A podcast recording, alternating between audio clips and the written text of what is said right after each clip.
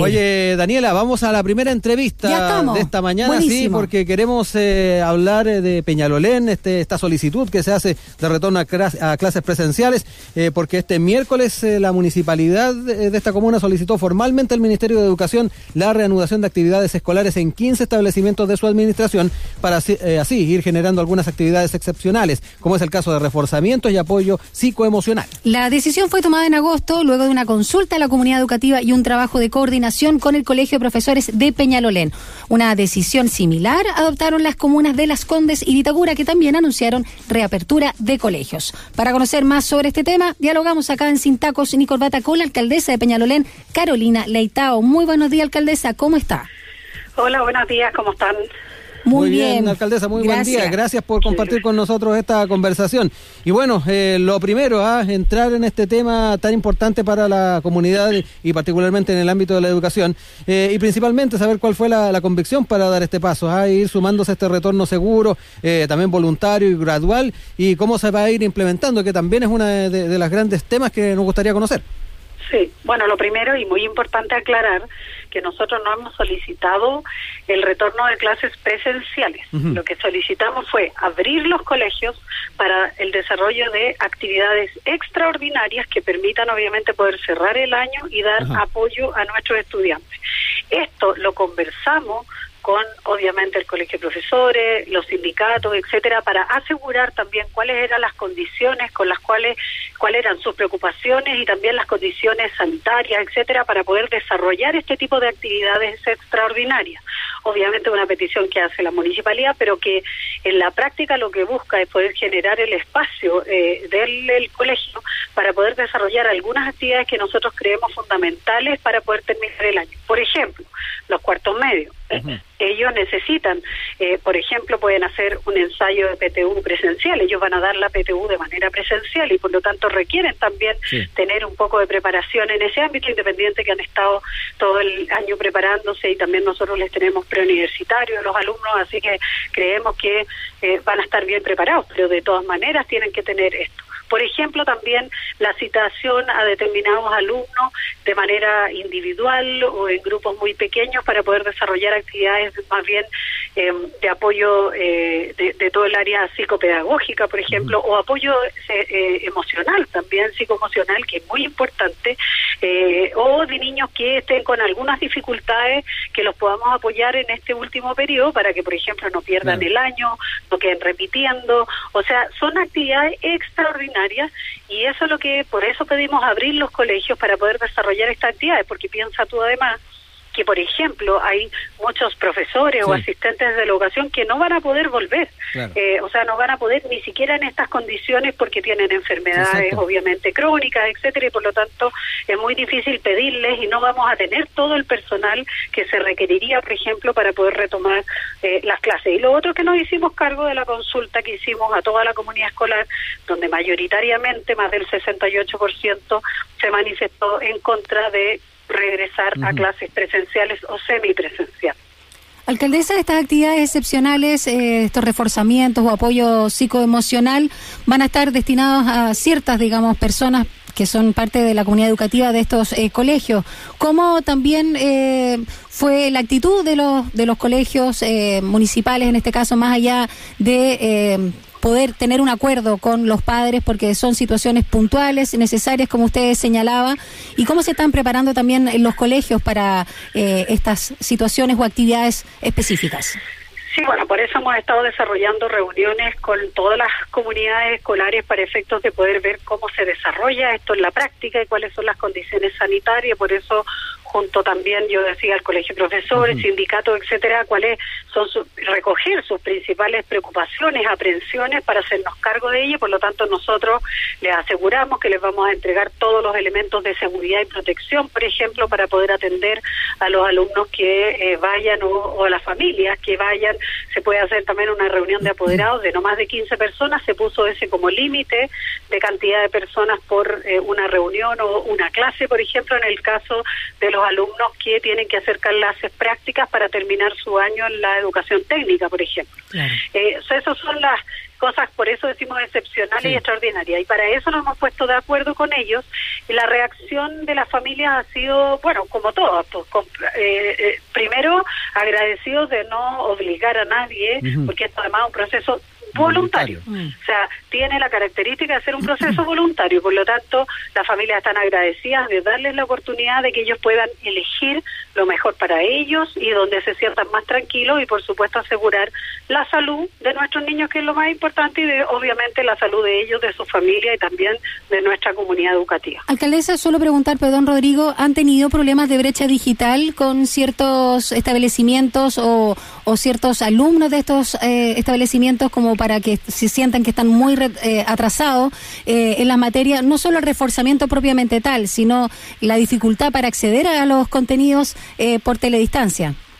Absolutamente sí, absolutamente sí. O sea, mm. la brecha digital hoy día existe y la principal dificultad, ¿Mm? nosotros igual hacemos esfuerzos, le entregamos tablet a nuestros alumnos de sexto básico, se entregan los computadores de Junaev, etcétera. O sea, en general eh, hay algunas herramientas, elementos, pero la gran dificultad es el acceso a Internet ya sea por el costo que este tiene para la familia. Nosotros hicimos un convenio en, en, en, parte del proceso, digamos, con WOM, que nos generó ahí, nos, nos regalaron eh, puntos de conexión para poder repartir, pero claro, no era para todos. Nosotros tenemos 9.000 estudiantes, por lo tanto, nunca es para todos los estudiantes, entonces tenemos que empezar a elegir cómo lo hacemos, a quién, etcétera. Eh, pero en la práctica hay una tremenda dificultad de acceso a Internet, eh, también, por supuesto, de aparato electrónico, porque es distinto que haya un computador en la casa, pero cuando hay tres hermanos que tienen que tener clases simultáneamente es imposible. Entonces a veces hay familias que han tenido que elegir cuál clase es más importante o para quién, eh, y eso eh, es tremendamente injusto, digamos, desde este punto de vista. Por eso mismo, nosotros estamos en un plan que, a propósito, todos los años los municipios tenemos que hacer nuestro PADEM, que es nuestro plan de, planificación, digamos, de, educación para el año siguiente, y, nos propusimos avanzar en temas de, obviamente, de, digitalización y de mejoramiento de las condiciones, eh, digamos, de este tipo para nuestros estudiantes de los colegios municipales. Eh, alcaldesa, eh, ¿hace la diferencia el eh, haber tenido una, una, buena relación entre con los actores de la educación de la comuna antes de, toda la pandemia? esto se lo consulto porque también a muchos están mirando lo que se está haciendo en, Peñalolén como tal vez una fórmula a seguir en otros en otros municipios, en otras comunas. ¿Cómo ve también el tema de, de, la forma en que se ha desarrollado esta relación históricamente entre actores de la educación y la comuna? Y más aún cuando las alcaldías son pueden ser a estas alturas una suerte de, garantes a la hora de que, eh, tal como lo decía ayer con nosotros la ex ministra Adriana del Piano, no haya una confrontación entre el Ministerio de Educación y el Colegio de Profesores por el tema del regreso a clases. ¿Cómo ve también ese, ese tema que a mí me da la impresión de que también marca un poco la relación entre los actores? Sí, a mí, para mí siempre ha sido muy importante que los actores involucrados no solo puedan opinar, sino que también poder acoger sus necesidades, sus preocupaciones, sus intereses, sus aprensiones. Y en ese sentido hemos desarrollado un trabajo con ellos de manera permanente. Esto no es solo a propósito de la pandemia. Nosotros hace años venimos desarrollando actividades donde hay participación de los distintos estamentos para tomar muchas decisiones. Y ojo, esto no es solo eh, involucrar a los profesores o asistentes de la educación, también eh, involucramos a los alumnos. Nosotros hace mucho tiempo que hacemos consultas e involucramos a los alumnos en las consultas. Ellos tienen mucho que decir. No porque no tengan derecho a voto no van a tener derecho a opinar y para nosotros eh, los niños dicen muchas cosas y son muy sabios cuando nos plantean sus preocupaciones probablemente de una manera distinta, menos ah, eh, menos técnica, pero la plantean igual y son tremendamente sabios. Y lo otro es que también es cierto que nosotros lo que tenemos que promover aquí es eh, el diálogo más que imponer. O sea, el peor de los mundos y sobre todo en una crisis sanitaria es tratar de imponerle algo a las personas, sobre todo cuando hay miedo, cuando hay preocupación. O sea, es distinto cuando uno está hablando de otros temas, pero cuando se está hablando de la vida de las personas, eh, obviamente que hay que tener espacios de diálogo y de recoger esas preocupaciones. Por eso que nosotros desde el inicio hablamos de procesos voluntarios, desde el inicio dijimos vamos a incorporar la consulta, nos vamos a hacer cargo de la consulta y por supuesto lo más importante es tener en cuenta aquí la trayectoria educativa de nuestros estudiantes. Ellos son el foco y bueno, ¿cómo aseguramos esa trayectoria educativa sin ponerlos en riesgo ni a ellos, ni a sus familias, ni a sus profesores? Estamos conversando con la alcaldesa de Peñalolén, Carolina Leitao, eh, a propósito de este retorno, o más que no es retorno, porque ahí hay una confusión también, sino una reanudación de actividades escolares específicas, excepcionales, en 15 establecimientos eh, de la administración, por supuesto, de la Municipalidad de Peñalolén. Eh, en otro ámbito, también preguntarle, porque ya estamos muy cerca del aniversario del estallido social, y este mes fueron formalizados tres carabineros, alcaldesa, acusados de tortura al interior de la comisaría número 40 de Peñalolén. En ese sentido, urgen los cambios en la institución y también nuestro compañero Rodrigo Alcaíno nos compartía una información que, de hecho, si no me equivoco, da CIPER, eh, en relación a un carabinero infiltrado en Lo Hermida que estaba incitando, y lo digo así tal cual, a ir a, pelear o enfrentarse a los pacos, eh, estando ahí en las ollas comunes eh, y haciéndose como un manifestante combativo, como de la primera línea, y luego salió en un programa de televisión mostrando su su verdadera identidad como carabinero de Chile. A ver, dos cosas distintas. Eh, el tema de la, del caso de tortura, efectivamente, un caso gravísimo que eh, efectivamente la institución se ha hecho cargo, porque eh, cuando se hace una denuncia, no ustedes recuerdan hace el año pasado de un joven que había denunciado que había sido crucificado en la comisaría. A, a, raíz de esa denuncia, que finalmente fue descartada, el joven nunca fue crucificado en la comisaría, eh, se descartó ese hecho, pero eh, al, desarrollarse una investigación interna para poder aclarar, obviamente, ese hecho, se detectó en la revisión de cámaras que tiene la comisaría, etcétera, y de los procedimientos, de que se había cometido apremios ilegítimos y tortura, calificados como tal por la Fiscalía, eh, por ciertos funcionarios de la 43. Y eso hace que carabineros, ellos mismos, se autodenuncian a la Fiscalía para tratar estos hechos. O sea, hay una decisión de carabineros de autodenunciarse por hechos gravísimos, por supuesto, que están siendo investigados, hay carabineros formalizados y yo espero porque si así está demostrado y por lo tanto se termina, digamos, la, la, investigación, obviamente que sean condenados y cumplan la condena como tal por haber, eh, en este caso, cometido un delito tan grave como el delito de tortura y que creo que además produce, y a propósito de tu pregunta, obviamente eh, nos llama la, a, ver de que este tipo de hechos, como otros que hemos visto, requieren y es necesario una reforma a las instituciones policiales desde el punto de vista de su modernización, pero también desde la preparación eh, de sus funcionarios para justamente quienes nos tienen que proteger.